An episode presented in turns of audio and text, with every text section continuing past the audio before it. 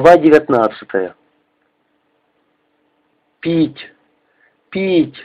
Снова начинает стонать и дергаться Лукьянов. Губы его высохли, лицо заострилось, и пожелтевший нос, словно клюв, торчит предвечернее небо. Люся сидит рядом и медленно, терпеливо гладит его по рукаву. При напоминании о воде я глотаю слюну, но и слюны уже нет. Язык сухой, в горле тоже все высохло, в глазах какой-то туман. Надо что-то делать, двигаться, иначе одолеет сон, и мы погибнем. Вдруг из окопа брыжет короткая очередь. «Что такое?» Будто очнувшись, спрашиваю я, но кривенок молчит. Я прислушиваюсь и снова повторяю вопрос. «Вон, ползет!» Нехотя отвечает Кривенок. Я осторожно выглядываю, действительно. Возле танка что-то ворочается, кажется, ползет человек. «Стой, погоди», — говорю я. «Может, наш кто?» Мне жалко и одного патрона, жалко тишины, которая, знаю я, будет недолгой. Все же она приближает нас к ночи и оставляет надежду на спасение. Отсюда плохо виден этот человек, но кажется, он ползет, и кривенок опять лязгает затвором. Рядом вскакивает Люся. Она также всматривается через бруствер. Наверное, это все-таки немец. Мы видим, как шевелится трава, и из нее время от времени показывается темная спина. Кривенок почему-то медлит, не стреляет, и тогда издали доносится слабый страдальческий стон. «Пауль! Пауль!» Раненый немец, это точно. Он и ползет так, судорожно, медленно, пластом прижимаясь к земле. Люся надламывает свои тонкие брови и просит Кривенко. «Не стреляй, погоди, может, у него вода?» Я-то прячусь за бруствер, то снова выглядываю. Опять рядом брыжет в лицо землей, и из подсолнухов доносится выстрел. Следят сволочи. Немец тем временем то ползет, то замирает. Слышится его натужное «Пауль». Странно, какого Пауля найдет он в нашем окопе, злорадно думаю я. Один он нам тут не страшен, но на всякий случай я беру автомат и отвожу рукоятку. С бруствера раскатывается и разбивается сухой ком земли, потом еще два, и затем появляются две страшные, обожженные до красноты руки. Они высовываются из обгоревших рукавов, вгребаются в комья бруствера, и тотчас показывается голова с короткими опаленными волосами. Немец поднимает ее, и мы с Люсей одновременно ужасаемся – Лицо его, как и руки, сплошь в красно-белых ожогах. Возле уха кровянистая масса, веки на глазах слиплись, запали и не раскрываются. Какое-то время мы неподвижно следим за судорогами этого привидения. Потом я строго командую. «Вниз! Быстро! Шнель!» Но немец, оказывается, не слышит. Он все как бы поглядывает в пустоту и стонет. Пауль!» Тогда я хватаю его за плечо, тащу на себя. Обрушивая комья, немец переваливается через бруствер и падает в укрытие. Следом бьют несколько пуль, но мимо. И вот он лежит на дне окопа. Это чуть живой немец-танкист, молодой, видно, наших лет парень. Широко раскинув руки, он тяжело стонет. Комбинезон его весь в пропалинах. От немца несет смрадом жженной одежды. Местами на ней еще курится дым. С чувством годливости я оглядываю этот живой труп. Потом начинаю обшаривать широкие карманы его комбинезона. Вынимаю из одного гаечный ключ, круглую из красной пластмассы масленку, клочок пакли. Фляги у немца нет, патронов тоже. «Ага, припекло, чертов фриц! говорю я со злостью и поддеваю его сапогом в бок, чтобы отодвинуть подальше.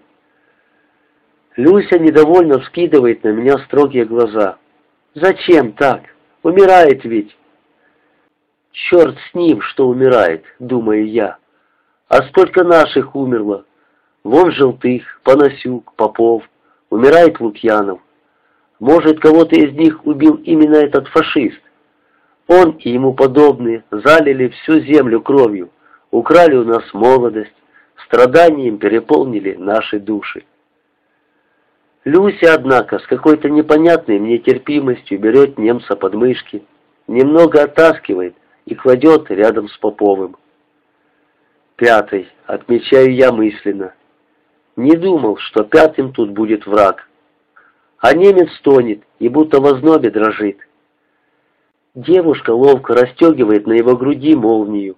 На кармане мундира черный железный крест. Этот крест вызывает острую неприязнь к танкисту. Я срываю крест, бросаю за бруствер, потом обшариваю карманы мундира.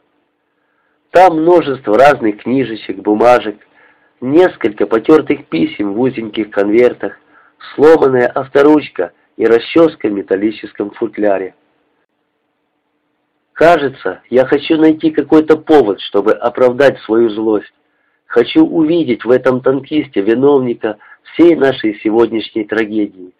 Хотя в бумажках немного поймешь. Одни цифры, номера, немецкие слова, написанные неразборчивой скорописью, и всюду свастика, орлы, синие, красные печати. Но вот завернутые в целлофан снимки. На первом улица какого-то аккуратного немецкого городка с островерхими крышами. Грейвсвальд написано внизу. На втором группа юношей на стадионе, возле переднего на траве футбольный мяч. Наверное, среди них и этот танкист. На третьем улыбающаяся блондинка с локонами до плеч. Она довольно мила, и если бы не слишком сдернутый нос, я бы сказал, что она красива. Четвертый снимок заставляет меня задуматься. На нем, безусловно, этот наш недогарок. Заложив назад руки, он стоит в мундире, и на выпечной его груди чернеет, видно тот самый сорванный мною крест. Глаза немца, однако, невесело поглядывают куда-то на мое ухо. Рядом в кресле сидит немолодая уже, одетая в траур женщина. Лицо ее грустно, почти заплакано, в глазах боль чем-то не нашим, далеким, чужим, но и понятным веет от снимка, и я стараюсь разобрать несколько строк на обороте. «Mein lieber Gnade, für mich bist du blieben der Letzte, und du sollst daran denken, sei vorsichtig. Du bist meiner, du gehörst nicht dem Offizier, nicht dem General oder dem Führer, sondern mir allein. Du bist meiner, meiner, deine Mutter. 29.3.44 В переводе.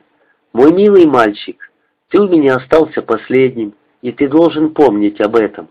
Будь осторожен. Ты мой.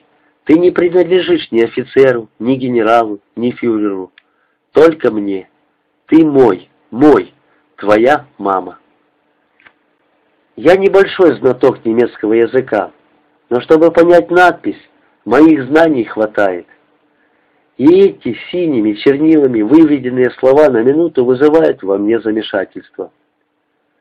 Как это просто, но я никогда не думал, что у моего врага вдруг окажется мать, опечаленная пожилая женщина, которая так неожиданно встанет между нами.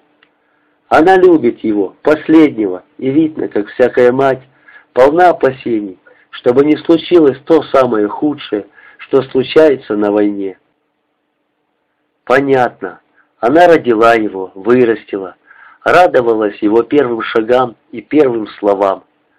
Заботилась, чтобы он хорошо учился, не имел двоек и чтобы не простуживался, не болел и не попал в беду. Так же, как и моя, и Люсина, и Попова, и Лукьянова, как миллионы матерей на земле. И может он хороший сын, и любит ее, и еще любит эту девушку. Так что же выходит? Неужто он добрый, покладистый парень? И убил Попова, Желтых, Панасюка, ранил Лукьянова? Нет, он фашист, сволочь, он тоже продал Гитлеру душу. Он враг, иначе зачем он пришел сюда? Я хочу быть злым, злость придает силы, но я теряю ее, потому что устал, обалдел и чего-то не могу понять. Погибают наши, немцы, гибнут молодые и старые, порядочные и подлые. Что же это такое? До каких пор? Мне опять хочется закричать, завыть, страшно выругаться. Но я только глупо смеюсь. Я чувствую, что становлюсь циником. Эх ты, мутер, думаю я, чего захотела в такое жестокое время? Удержать собственного сына. Хватит того, что ты родила его, взрастила и сдала солдаты. В стране, где царит дьявол, люди тоже собственность. Его бредовые идеи они должны оплачивать кровью и жизнями. Вот теперь, фрау, своего сына, забирай этого недогарка. Ну что это, где-то на западе начинается могучий сплошной гул. Наполняя собой Поднебесье, он растекается во всю ширь земли. В тревоге опять сжимается сердце. Конечно, это немецкие самолеты. Они идут на деревню. Идут ровно и тяжело, будто ползут, по-гусиному поджав короткие лапы колеса. Их много, и я не считаю их. Я вижу только, как трое с хвоста этого каравана ложатся на крыло и, коротко блеснув пропеллерами, сворачивают на нас.